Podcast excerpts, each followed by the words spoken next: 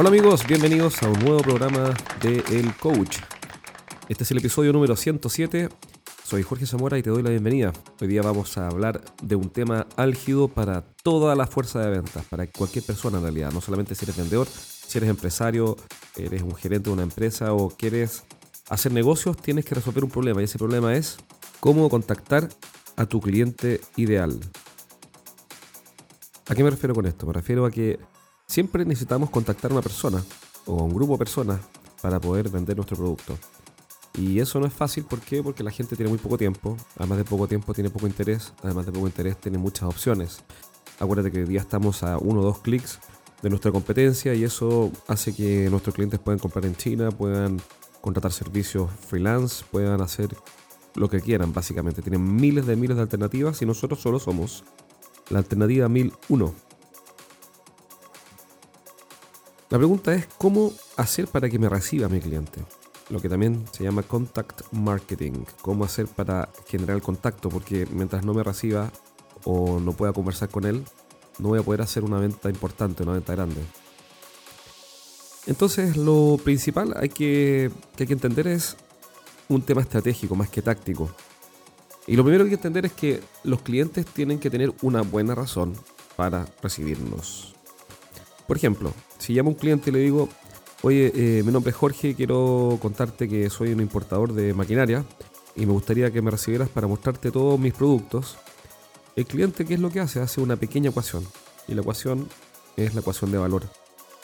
¿Eso qué significa? Que él dice, bueno, ¿qué gano si recibo a Jorge para que me muestre su catálogo de máquinas? Ok, gano saber que tiene máquinas y cuáles son. Y mi costo o lo que yo pierdo es una hora de mi tiempo, porque nunca van a ser 15 minutos como él dice.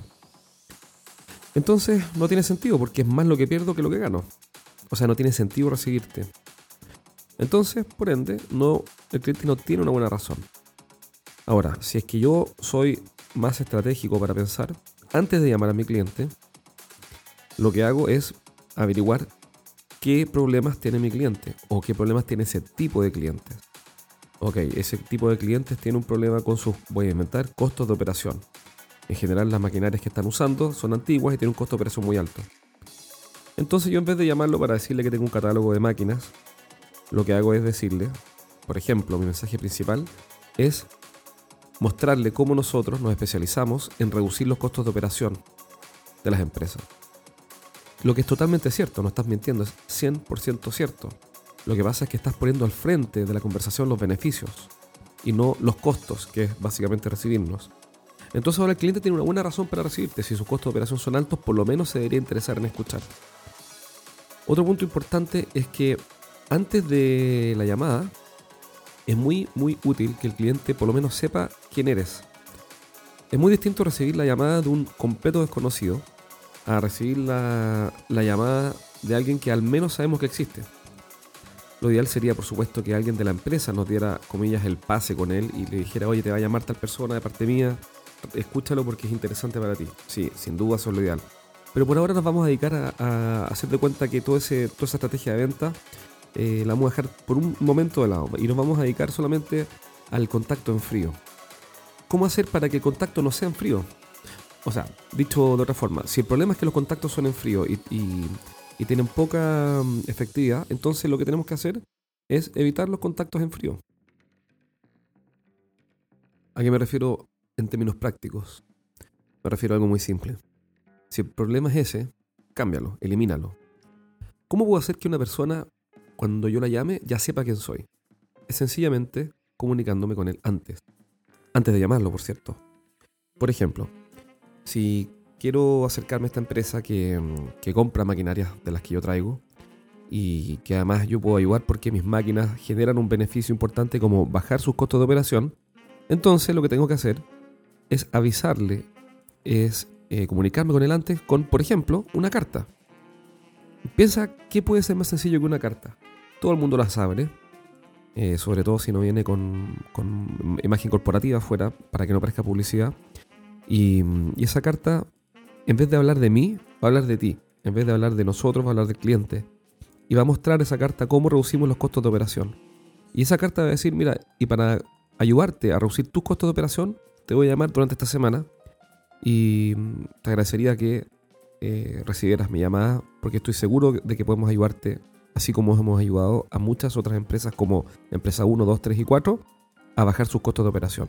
Cuestión que hoy día es crítica porque como están bajando los precios, ser más eficiente es la clave para ganar plata. Obviamente eso dicho con otras palabras y con la formalidad que, haga que sea necesaria. Entonces el cliente cuando recibe esa carta por lo menos ya sabe que existo. Y no le estoy pidiendo que me compre, estoy pidiendo que me conozca y le estoy dando buenas razones para conocerme. Después de eso, la llamada va a hacer más efectiva. Las probabilidades de entrar en, en, esa conversación son mayores porque ya no está hablando con un total desconocido. Está conversando o está recibiendo la llamada de una persona que por lo menos conoce parcialmente. La clave entonces hasta aquí es crear valor, es decir, darle una buena razón para que reciba la llamada. Que esa llamada no sea hecha por un total desconocido, sino que por alguien que al menos conoce en parte. Y que todo el tiempo nuestra conversación esté orientada a resolverle sus problemas y ojo, no de nuestros productos. Es decir, por supuesto que si me pregunta, bueno, ¿y tú qué haces? Por supuesto que yo le voy a decir, mira, nosotros somos una empresa especializada en eh, importar máquinas que ayudan a reducir los costos de operación, no en importar máquinas, siempre mostrando y vinculando el beneficio o el problema principal que resolvemos. Otro punto importante, el cuarto punto esencial para poder contactar a cualquier persona, además de darle buenas razones, que es lógico, ¿no? Darle buenas razones para que nos reciba, es mostrar en esta comunicación previa que somos expertos y aquí quiero hacer un, comentario, una salvedad. Si no eres experto, tienes un problema que resolver de inmediato. El mundo moderno no acepta generalistas, los castiga, les paga mucho menos y los trata a las patadas. Tienes que ser experto. Si no eres experto, ponte a estudiar en este momento.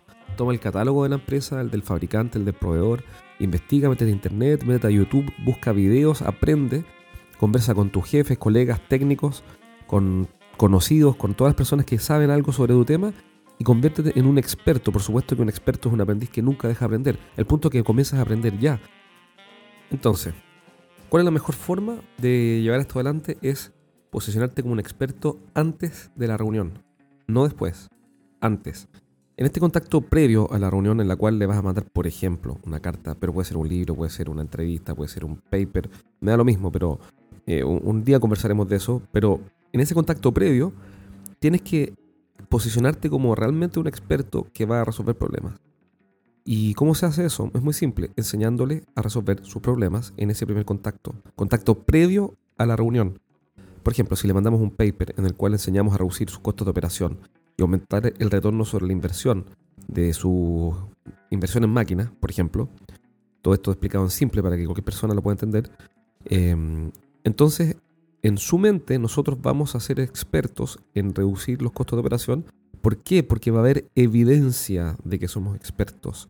Vamos a haber enviado la información previa de tal manera que va a ser evidente que dominamos el tema.